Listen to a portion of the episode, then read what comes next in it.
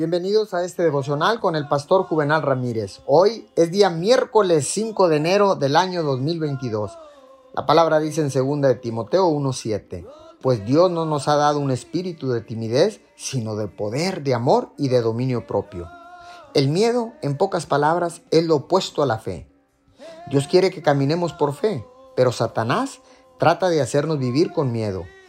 Cuando aprendamos a vivir por fe y no dejar que el miedo gobierne nuestras vidas, podemos vivir una vida plena, satisfactoria, pacífica y llena de gozo en Cristo. El miedo comienza con un pensamiento. Su palabra dice, porque cuál es su pensamiento en su corazón, tal es él. Me gusta decirlo de esta manera.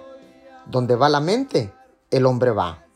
Esta es la razón por la cual la Biblia habla sobre meditar en la palabra y renovar la mente.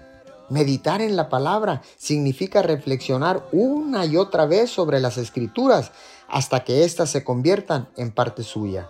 Cuando hace esto, la información se convierte en revelación. Mientras más estudie la palabra de Dios y medite en ella y medite en sus promesas, mejor será su vida. Señor, vengo echando fuera todos los pensamientos de miedo y de preocupación y hoy escojo, Señor, tener pensamientos llenos de fe y de valentía en el nombre poderoso de Jesús, porque sé que tú estás conmigo todos los días. Amén y amén.